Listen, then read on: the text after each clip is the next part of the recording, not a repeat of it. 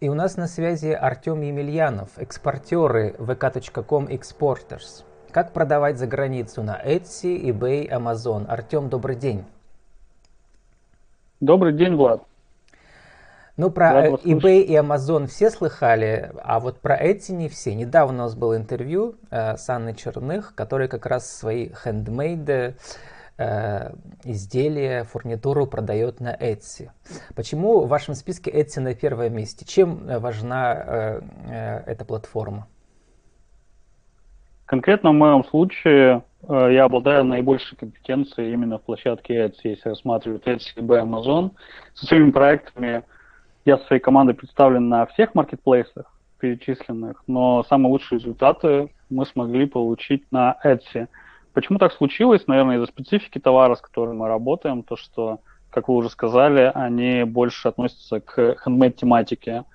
Etsy все больше и больше набирает обороты. Когда мы заходили на эту площадку в 2016 году, тогда а, об этой площадке в России как таковое не слышали. Сейчас все больше и больше мастеров открывают ее для себя и начинают продавать. Причем, говоря слово handmade, это не значит, что обязательно должна быть поделка, папье-маше, гербарий или что-то такое. Вполне э, большие и взрослые производства, которые производят свой товар в России, могут найти себя на площадке. Это те, кто делают одежду и какие-то серьезные вещи, хоть из металла, хоть из дерева. А, есть успешные кейсы продавцов из России.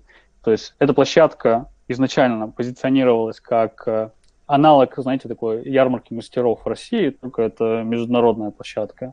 Это сейчас она активно растет и развивается, и там представлены все больше и больше количество продавцов с гораздо более широким спектром услуг. То есть туда заходят не только малый и средний бизнес, даже и крупные предприниматели с фабриками, заводами, пароходами тоже туда заходят. Вы сказали, Почему что у меня есть месте? Ну, интересные ну, вот, э, инновативные производства. Вот до, до начала записи вы упомянули термин для меня новый, который называется лазерная резка. Э, что это такое? На самом деле это довольно-таки распространенная технология э, во всем мире, да и в России. Это станок, у которого установлен лазер, ЧПУ станок, который программно вырезает э, изделия по, твоему заданной, по твоей заданной схеме. То есть мы кладем лист фанеры э, любой толщины, 3 мм, 6 мм, послойно вырезаем из нее все, что мы хотим. Знаете, как напильничком раньше выпиливали, только представьте, что у вас э, супертехнологичный напильник, который может э, с долей миллиметра точностью вырезать все, что вы хотите. И теперь представьте, что вы можете из этого собрать все, что угодно. А, постобработав а, изделие, которое получилось, отшлифовав, покрасив его и склеив э, в нужной последовательности. Можно сделать все, что угодно. И вы на самом деле в жизни сталкивались с э, продуктами, изготовленными при помощи лазерной резки, однозначно. Это, это вся сувенирная продукция, так или иначе связана. Кстати, гравировка, вот если мы говорим о не только резке, но и гравировка, это тоже делается при помощи лазерного станка. То есть, если у вас есть какая-нибудь металлическая фляжка, на которой выгравировано ваше имя или логотип какой-то компании, то это сделано при помощи лазерной резки, в том числе при помощи этого станка. Сейчас они не такие дорогие, поэтому все больше и больше людей покупают их себе и делают э, кучу продуктов под праздники. Это костры для э, кофе. Кстати, у Анны тоже есть лазерный станок, если вы упоминали Анну. Вот у, у нее есть свой лазерный станок. Она делает для него коробочки для своих украшений, какие-то стенды для своих украшений собирает. Можете посмотреть у нее. И, Артем, вот есть, вы сказали, я, я что... даже не могу описать. Да, вот вы сказали, что можно продавать, э, в смысле производить все, что угодно с помощью этого а, станка. А можно ли продавать все, угодно, все что угодно на Etsy, ну, в рамках вот этой тематики? И как найти ту нишу, которая будет, будет иметь, иметь большие шансы. Что вы нашли, что вы продаете? Надо сказать, что ведь вы не сколько помогаете другим Знаете, экспортировать, сколько рассказываете про себя на своем YouTube-канале, но и продаете мини-партии да, своих изделий. Угу. Ну, это такой философский вопрос во всех нишах, не только связанных с Etsy, что продавать. Знаете, э, каждый находит для себя ответ. Есть два пути предпринимательства в принципе. Первое – это придумывать э, какие-то новые ниши, придумывать свой собственный товар и предлагать его покупателю, в данном случае зарубежному, и смотреть его отдачу, интересен ты или не интересен, будут покупать или нет. Второй путь – это подстраиваться под рынок, смотреть, что сейчас продается на рынке в этом стеке технологий, и э, предлагать рынку то, что ему уже э, нужно точно. Мы больше выбираем второй путь развития. То есть э, чем меньше предприниматель, тем чаще он пытается продать свои собственные изделия, разработки. То есть он сделал, думает, вот это круто, наверное, это понадобится другим. Мы вот, говорю вам, э, идем другим путем, мы смотрим рынок на том же Etsy, стеки технологий, то есть мы берем лазерные резки, есть определенные запросы. Самый популярный там запрос по лазерной резке – это лазер кут ты его вбиваешь на Etsy, смотришь магазины, что предлагают, есть фильтрация, можно фильтровать по стоимости товаров, смотришь, что стоит дороже, что стоит дешевле, а, прикидываешь, сколько это будет тебе стоить в производстве, сколько будет стоить доставка, что немаловажно при экспортной деятельности. Если математика бьется, ты просто производишь этот товар, выкладываешь на площадку и предлагаешь его покупателям. Еще важный момент, Влад. На Etsy, в отличие от того же eBay и там Амазона, ну, на Амазоне тоже частично, там открытая статистика по количеству продаж у магазина. То есть магазин создан, есть открытая статистика, сколько он э, сделал продаж. Как знаете, у нас на Wildberries, например, видно, сколько каждого товара продали. Плюс есть вспомогательные сервисы для этой площадки, E-Rank, в частности, самый популярный, где можно посмотреть статистику продаж магазина по дням. Зная среднюю цену товара и его количество продаж, ты можешь э, прикинуть выручку этого магазина с довольно-таки большой точностью и вероятностью. Зная, как работает технология и сколько это будет стоить в производстве, не так сложно высчитать ориентировочную прибыль. Если мы можем оценить а, емкость рынка по конкретному изделию, конкретных магазинов, и предположить, то, что мы займем часть какого-то этого рынка, один процент даже этого рынка, если нам интересно это, то этим можно смело заниматься.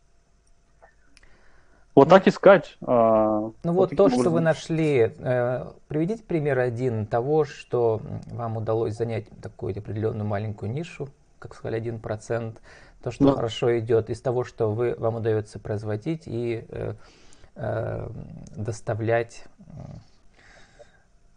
вовремя.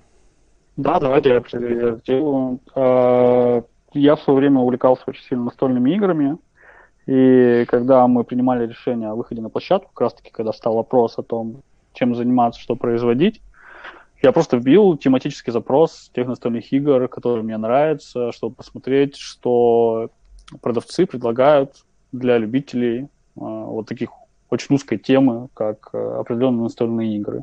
И оказалось то, что в этом стеке технологий, которым мы обладали, чтобы можно было произвести, другие продавцы предлагают э, изделия. Это сувенирная продукция, в, посвященная определенным играм. Часы, э, подставки под кружки, футболки, все что угодно можно продать. Это сувенирная продукция. Первое направление. Второе, в рамках этого же магазина можно производить вспомогательные элементы. То есть, например, подставки под карточки. Не все игры сконструированы таким образом, то, что они удобны для игры. И можно делать разные дополнения, чтобы э, играть было удобнее. Это разные вот, э, подставки под карточки, места для хранения игр. То есть обычно все игры производятся из картона, каким бы плотным он не был. Со временем эксплуатации, особенно часто, он все равно подвергается воздействию какому-то, стирается. Мы предлагаем боксы для хранения, например, удобные.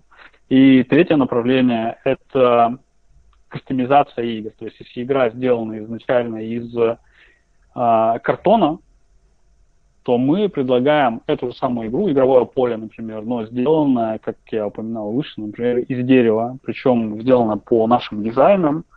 И стоимость таких э, вещей, она для любителей игр, она может быть довольно-таки высокой. То есть если игра оригинальная от производителя коробке а, картонная стоит, например, 30 долларов, то мы только дополнение для этой игры, наше собственное видение этой игры можем продавать там, до 300 долларов. То есть десятикратное а, увеличение цены а, для любителей игры. Люди готовы платить в 10 раз больше, чем стоит оригинальная игра за а, персонализированное какое-то дополнение. Кстати, да, тоже важно. Артем, а как же Мы авторское право? Имеете ли вы право вот делать дополнительные этот, дополнительную продукцию по да, это очень, игры? очень важно.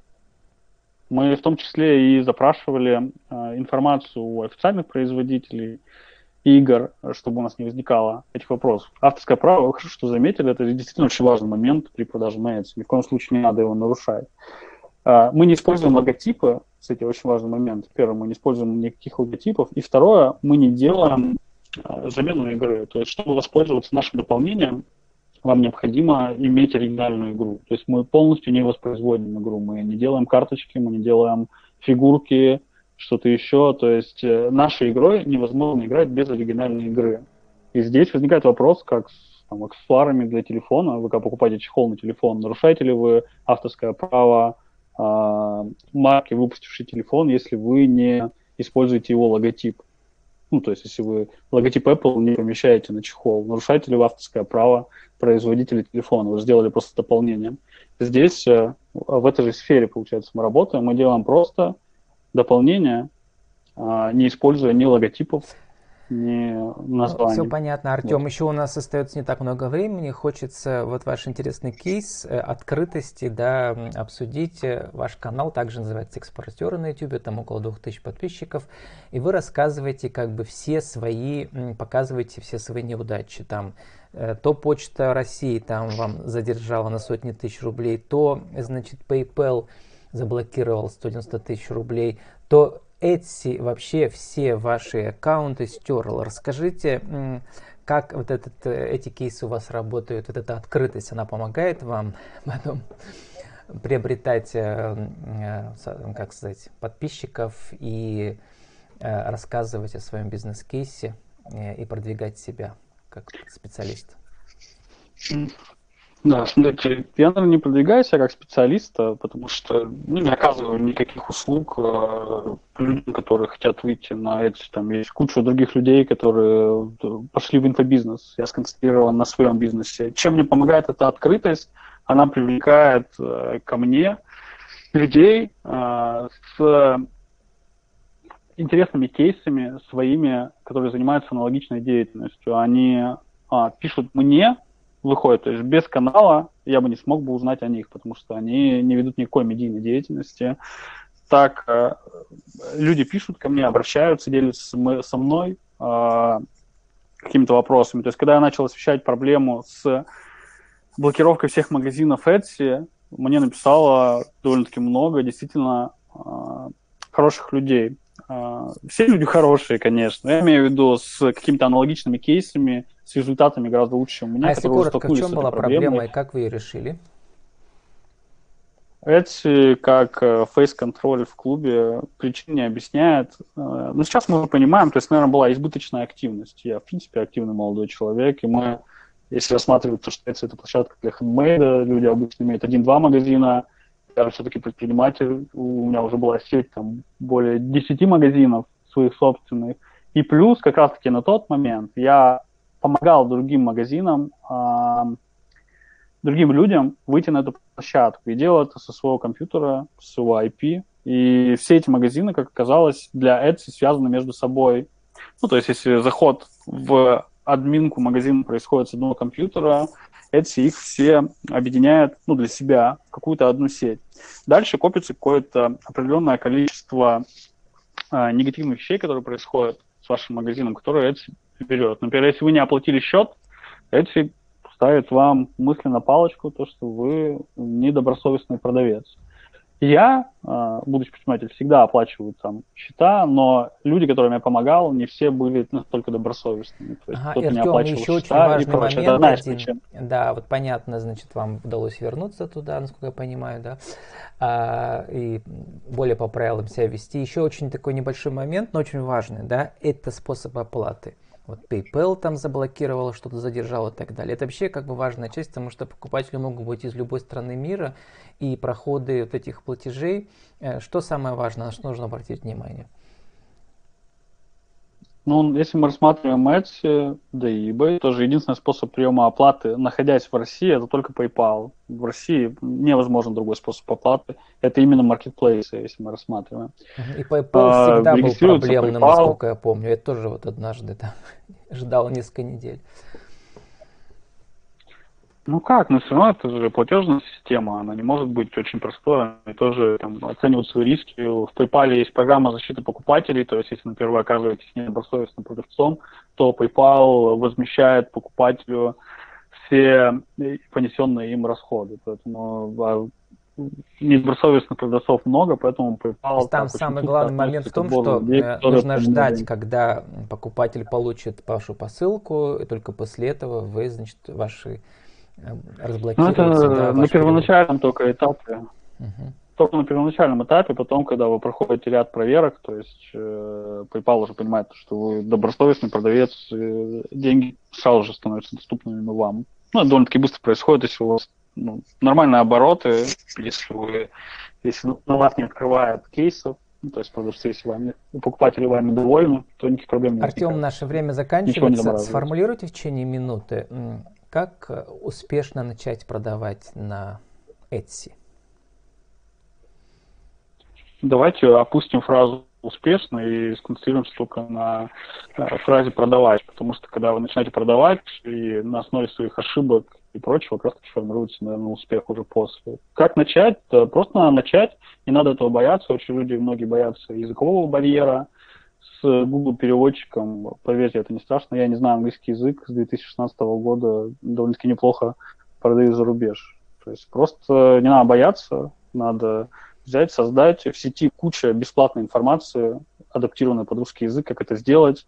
Заходите, пробуйте, ничего страшного не произойдет. А, продажи за границу ничем не отличаются от продаж в России, кроме языка и способов приема оплаты, как вы сказали. Все остальное абсолютно то же самое. Также государство помогает, есть центр поддержки экспорта. Кто хочет пойти и начать это делать, можно обратиться в эту компанию. Они на государственном уровне могут оказать вам поддержку. Все, просто не бояться и идти вперед. Ну и 30 секунд на вашу аудиовизитку, Артем. Еще раз, кто вы, что вы, э, какие услуги, товары, как вас найти? Меня зовут Артем Емельянов. С 2016 года я занимаюсь продажами за границу своих товаров и товаров э, других людей. Рассказываю об этом на своем канале или YouTube экспортеры, о своем опыте. Если у вас есть какие-то интересные идеи, предложения, можете обращаться ко мне в личку ВКонтакте. Поговорим, пообщаемся. Всем спасибо. С нами был Артем Емельянов, экспортер vk.com Exporters. Как продавать за границу на Etsy, eBay и Amazon. Артем, спасибо, удачи вам. До свидания.